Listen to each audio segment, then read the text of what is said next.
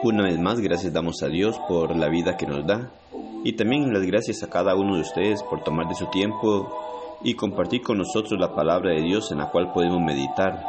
Sabemos que Dios nos habla a través de su palabra, nos orienta a través de ella y hay una gran necesidad en nosotros de poder conocer la verdad de nuestro Dios. Reciba a cada uno de ustedes un saludo de la Iglesia de Cristo en Siquirres. Una gran bendición para nosotros el poder compartir la palabra de nuestro Dios con cada uno de ustedes.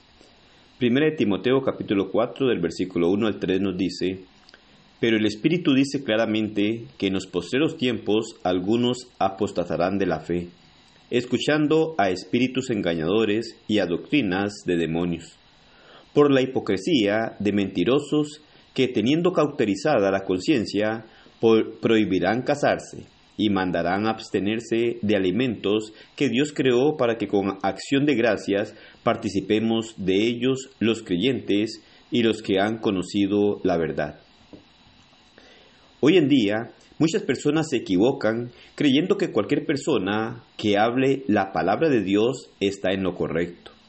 Piensan que ellos enseñan la verdad y de esta manera muchas personas llegan a perderse siguiendo enseñanzas falsas. Debemos tener mucho cuidado. Pablo le escribió a Timoteo haciéndole esta advertencia y le dice, pero el Espíritu dice claramente, escuche y ponga mucha atención, es el Espíritu quien dice, es el Espíritu quien advierte y pone sobre aviso a toda persona.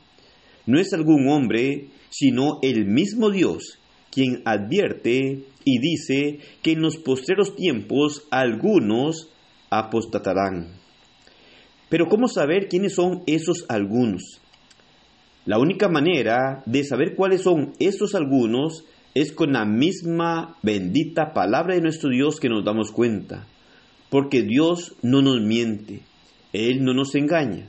Él quiere ponernos alerta para que no seamos arrastrados por el error. Pero ¿cuál es la razón o el origen de esta apostasía? El Espíritu nos dice que por la hipocresía y mentirosos. ¿Qué es la hipocresía?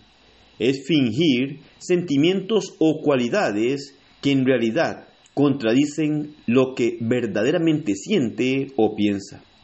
En la antigua Grecia, el hipócrita era un actor. En esa misma cultura se utilizó el término para referirse a aquellos que actuaban en la vida cotidiana, es decir, que fingían ser personas que no eran, significado que todavía se le da hoy en día. Cabe mencionar que en la Biblia el concepto es utilizado en repetidas ocasiones y hace referencia a alguien que se aleja de lo que Dios desea. La hipocresía contempla dos acciones que deben combinarse, la simulación y el disimulo. La simulación consiste en mostrar lo que se desea que se vea, mientras que el disimulo llega a consistir en ocultar aquello que no se desea que sea conocido por el entorno. Esta es una característica que tienen aquellos que desvían la verdad de Dios y cada uno de nosotros debemos estar alertas, porque así inicia la apostasía, ya que se presenta como verdad algo que no lo es. Y esto proviene de una conciencia cauterizada o conciencia dejada insensible. Esto es como una piel del animal cuando se marca con un hierro, llega a ser insensible a más dolor. Para los seres humanos, Tener una conciencia cauterizada es el resultado de pecar continuamente sin tener un cambio en su vida, en donde llega a adoptar una forma de vida, la cual no llega a ser aceptable delante de nuestro Dios. Por lo que finalmente el pecado enturbia, nubla el sentido moral del bien o del mal, y el pecador impenitente se hace insensible a las advertencias de la conciencia que Dios ha puesto en cada uno de nosotros para que no llegue a guiar. Romanos 2.15. Es por esta razón que usted y yo debemos tener mucho cuidado.